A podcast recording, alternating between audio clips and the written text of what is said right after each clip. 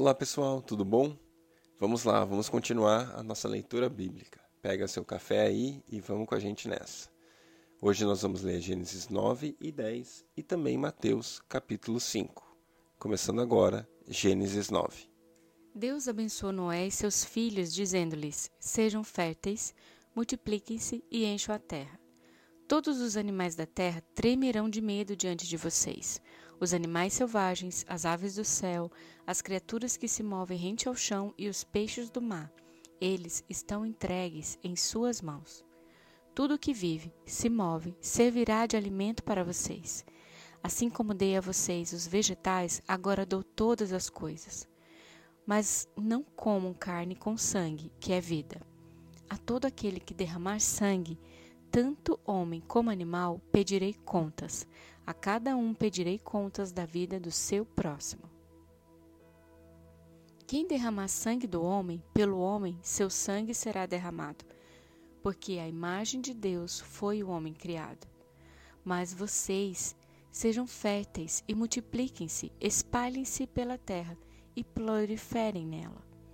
Então disse Deus a Noé e seus filhos que estavam com ele: Vou estabelecer a minha aliança com vocês e com seus futuros descendentes e com todo ser vivo que está com vocês. As aves, os rebanhos domésticos e os animais selvagens, todos os que saíram da arca com vocês, todos os seres vivos da terra. Estabeleço uma aliança com vocês.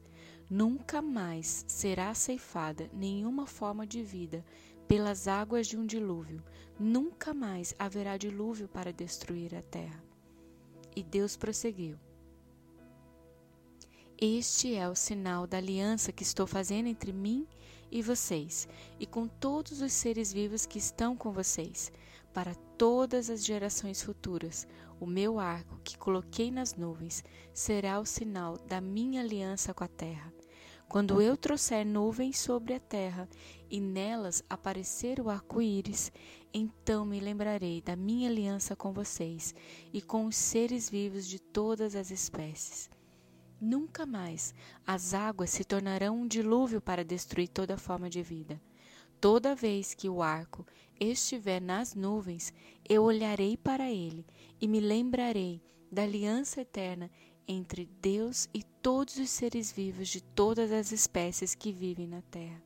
Concluindo, disse Deus a Noé: Este é o sinal da aliança que estabeleci entre mim e toda forma de vida que há sobre a terra.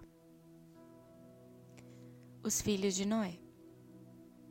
Os filhos de Noé que saíram da arca foram Sem, Cã e Jafé. Cã é o pai de Canaã esses foram os três filhos de Noé.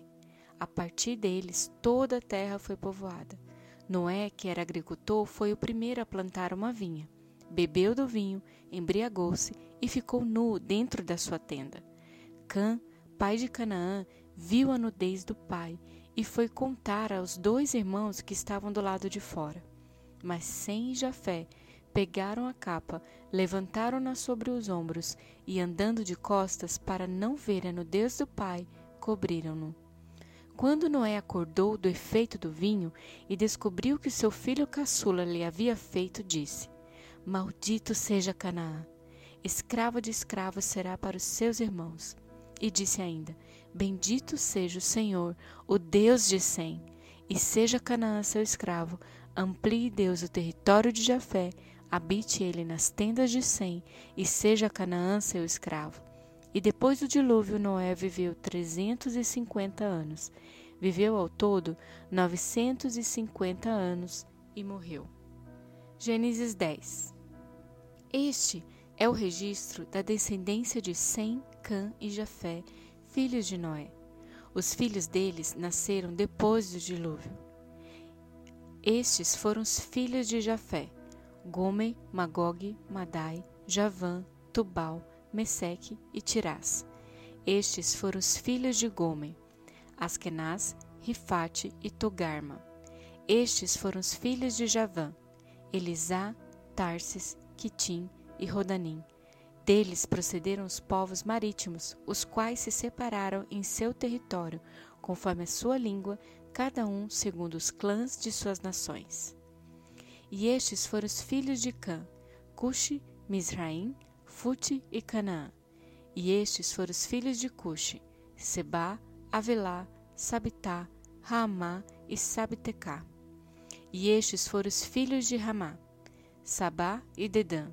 Cuxi gerou também Nimrod, o primeiro homem poderoso na terra.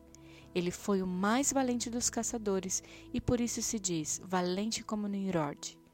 No início, seu reino abrangia Babel, Ereque, Acade e Cauné, na terra de Sineá. Dessa terra, ele partiu para a Síria, onde fundou Nínive, Reobote-i, Calá e Irecém, que fica entre Nínive e Calá, a grande cidade. Misraim gerou os Luditas, os Anamitas, os Leabitas, os Naftuitas, os Patrositas, os Casluitas, dos quais se originaram os filisteus e os caftoritas. Canaã gerou Sidom, seu filho mais velho, e Et, como também os jebuseus, os amorreus, os gigerseus, os heveus, os arqueus, os sineus, os arvadeus, os zemareus e os emateus. Posteriormente, os clãs cananeus se espalharam. As fronteiras de Canaã estendiam-se desde Sidom, iam até Gerá e chegavam a Gaza, e de lá prosseguiram até Sodoma, Gomorra, Adimá e Zeboim, chegando até Laza. São esses os descendentes de Cã, conforme seus clãs e línguas em seus territórios e nações. Os Semitas Sem irmão mais velho de, Jef, de Jafé, também gerou filhos. Sem foi o antepassado de todos os filhos de Eber, e estes foram os filhos de Sem: Elã, Assu, Asfarchade, Lude e Arã. Estes foram os filhos de Arã: Us, U, Jeter e Meseque. Arfaxade gerou Salá, e este gerou Eber, a Eber nasceram dois filhos. Um deles se chamou Peleg, porque em sua época a terra foi dividida, e seu irmão se chamou Joctã. Joctã gerou Almodá, Salef, Azarmavé, Gerá, Adorão, Uzal, Dicla, Obal, Abimael, Sabá, Ofi, Avilá e Jobabe. Todos esses foram os filhos de Joctã. A região onde viviam estendia-se de Messa até Cefar, nas colinas ao leste. São esses os descendentes de Sem, conforme seus clãs e línguas em seus territórios e nações. São esses os clãs dos filhos de Noé, distribuídos em suas nações conforme a história da sua descendência, e a partir deles os povos se dispersaram pela terra depois do dilúvio. Mateus 5 as bem-aventuranças. Vendo as multidões, Jesus subiu ao monte e se assentou. Seus discípulos aproximaram-se dele e ele começou a ensiná-los, dizendo: Bem-aventurados os pobres em espírito, pois deles é o reino dos céus. Bem-aventurados os que choram, pois serão consolados. Bem-aventurados os humildes, pois eles receberão a terra por herança. Bem-aventurados os que têm fome e sede de justiça, pois serão satisfeitos. Bem-aventurados os misericordiosos, pois obterão misericórdia. Bem-aventurados os puros de coração, pois verão a Deus. Bem-aventurados os pacificadores, pois serão chamados filhos de Deus.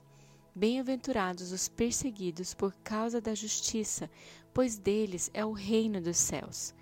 Bem-aventurados serão vocês quando por minha causa os insultarem, os perseguirem e levantarem todo tipo de calúnia contra vocês. Alegrem-se e regozijam-se, porque grande é a sua recompensa nos céus, pois da mesma forma perseguiram os profetas que viveram antes de vocês. Vocês são o sal da terra.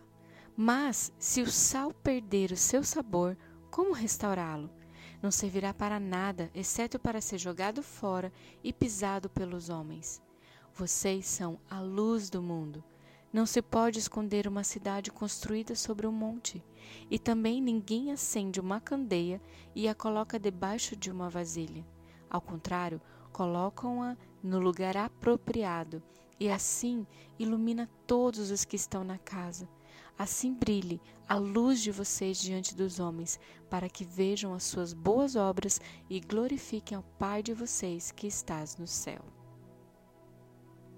Não pensem que vim abolir a lei ou os profetas. Eu não vim abolir, mas cumprir. Digo a verdade: enquanto existirem céus e terra, de forma alguma desaparecerá da lei a menor letra ou o menor traço, até que tudo se cumpra. Todo aquele que desobedecer a um desses mandamentos, ainda que dos menores, e ensinar outros a fazerem o mesmo, será chamado menor no reino dos céus. Mas todo aquele que praticar e ensinar estes mandamentos será chamado grande no reino dos céus. Pois eu digo que, se a justiça de vocês não for muito superior à dos fariseus e mestres da lei, de modo nenhum entrarão no reino dos céus. Vocês ouviram que foi dito aos seus antepassados? Não matarás, e quem matar estará sujeito a julgamento? Mas eu digo a vocês que qualquer que se irá contra seu irmão estará sujeito a julgamento. Também qualquer que disser a seu irmão, racá, será levado ao tribunal, e qualquer que disser louco, corre o risco de ir para o fogo do inferno.